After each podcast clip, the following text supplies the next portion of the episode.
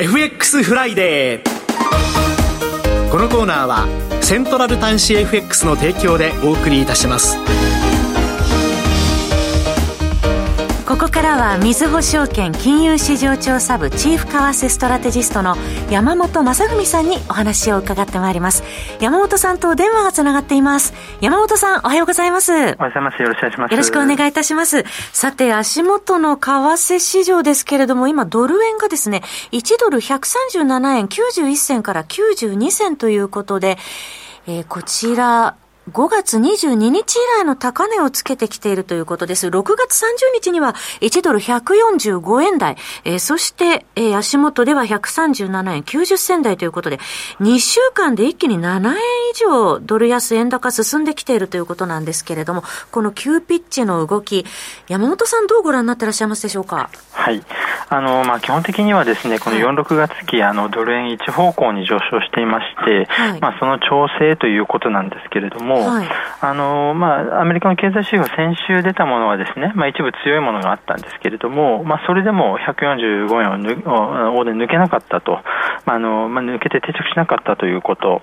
で、あとはその、その後は発表されましたアメリカのインフレ指標ですね、これ CPI、PPI だけじゃなくて、あの、中古車価格ですとか、あの、そういったものも下振れと、まあ、いうことになりましたということと、あとはその強いアメリカの経済指標が出た後にですね、アメリカの金利が、10年金利が4%まで上がったときに、アメリカの株価が下がったんですね。で、あの、日米株価が調整して、リスクオフの円高みたいなところもちょっと出たんですね。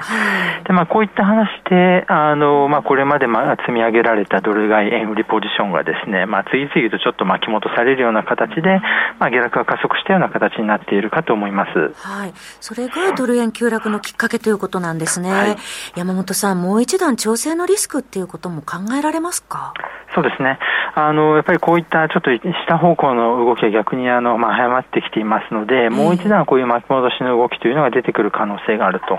で、そのきっかけとして、例えば今晩のですね、はい、えっと、アメリカの、まあ、指標で言いますと、ミシガン大学の消費者サーベイ、これの期待インフレ率なんかはですね、まあ、市場予想を下回ったりすると、まあ、あの、米金利低下でドル売っていったところだったり、あとその、まあ、日銀関連の思惑ですね、あの、今朝発表され、まあ、出ました、あの、読売新聞の報道で、あの、日銀が物価見通し情報修正みたいな話ですね。まあ、こういったところで、ちょっと一段安の可能性もあるということですね。はい。今、日銀の話出ましたけれども、この金融政策並行の可能性っていうのはいかがでしょうか？はい。あの、まあ、一部にはですね、やっぱりこの先週からあの日本の金利も上昇したんですね、あの10年金利がまあ0.48ぐらいまで上がってと、まあ、いうことで、あのでまあ、あの金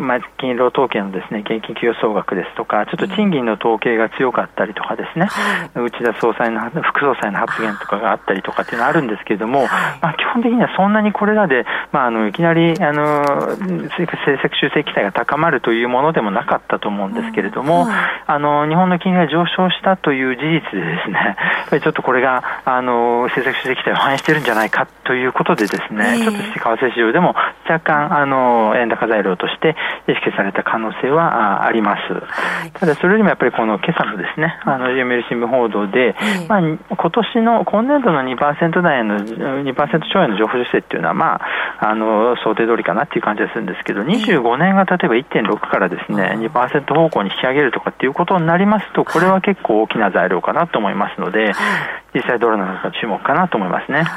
山本さんとしては、この YCC の政策修正、もしあるとしたらいつ頃と見てらっしゃいますか？はい。あの、基本的には、あの、インフレ見通しがですね、これ7月、10月と情報修正されていって、10月あたりにですね、政策修正される可能性は私は高いかなというふうに思っています。はい。10月ぐらいと見てらっしゃるということですね。はい、一方で、アメリカの金融政策なんですが、7月26日 FOMC の見通しは、引き続き0.25%の再利上げ予想体制で、まあ、7月で利上げ打ち止め予想というのが足元で増えてきているようなんですが、こちらに関してはいかがでしょうか？そうですね。あの、6月の FOMC では、まあ、今後2回の追加利上げが、まあ、多くの人が想定してたっていうような話だったんですけれども、えー、やっぱり市場はこれに懐疑的でですね、おっしゃったような、あ7月は、まあ、もう1回やるかもしれないけれども、その後については、やっぱり織り込みがなかなか進んでいなくてですね、足元のインフレ指標弱かったので、あの、まあ、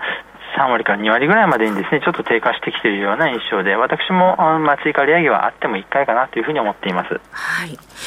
えー、それでは今後1週間の、まあ、見通し、また、ここ足元での経済指標の中でご覧になってポイントとなられたところありましたら教えてください。はい。えっと、そうですね。あの、やっぱりこの実体経済は強いけれども、インフレは、まあ、ちょっとそう、市場予想を下回るものも出てきたと。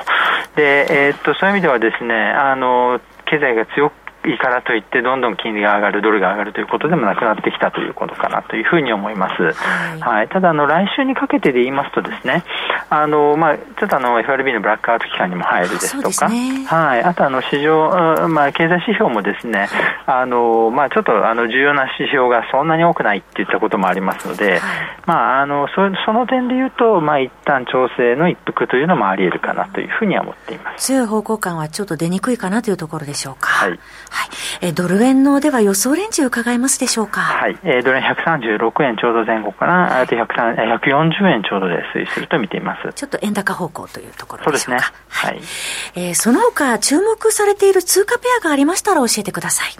はい、やっぱり来週にかけてはですね、まあ、一つはトルコリラですね、これあの20日にあの中銀の金融政策決定がありまして、まあ、今回あの15%から18%への利上げというのがちょっとまあ織り込まれつつあると思うんですけれども、やっぱりこの市場層に届かないような利上げとなった場合とかですね、またあの足元はちょっと下落が一服、あのタイドルで下落が一服してるんですけれども、あの再び下落が圧力が強まるリスクがあるというのがあるかなと思いますね。7月13日に5円26銭までありましたけれども、下値どのあたりまで見てらっしゃいますそうですね、これはもう週3安値を更新し続けているんですけれども、はい、やっぱりこの、まあ、大台ということでいうと、やっぱり5円ちょうどっていうところですかね。はい、その他注目通貨ペアございますか？はい、あの欧州通貨はやっぱり上昇基調となっていまして、一つはポンドですね。はい、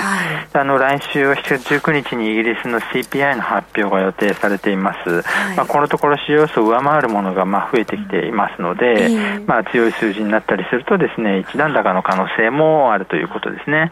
はい。こちらももう年初来高値の更新が続いているんですけれども、21年の高値から22年の安値にかけての下落のですね、61.8%戻し、これがあのタイドルで1.33とかになりますので、はい、あのタイドル相場の方がまあ割とあの方向性がはっきりしてるんじゃないかなというふうに思いますね。大円でも7月5日に183円99銭の高値もありましたもんね。はい。あのイギリス材料だと強いんですけれども、ちょっとドル円が下方向のリスクがありますので注意かなと思います。それから山本さん、来週は、えー、日本の全国の CPI も控えているということありますね。そうですね。あのこちらに関してはあのまあ東京文化も出てますので、はい、で収支ちょっと弱かったということもあり、まあ同じような結果であれば追加材料にはなりにくいかなとは思っています。はい。為替もし全国分これ上振れとなるとやはり円高の圧力になるということそうですね。上振れの場合はやっぱりこのもう1ドル円の一段安もあり得るというふうに今見た方がいいと思いますね。はい。よくわかりました。山本さん今週もどうもありがとうございました。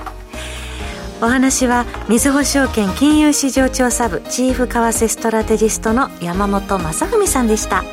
FX フライデーこのコーナーはセントラル端子 FX の提供でお送りいたしました。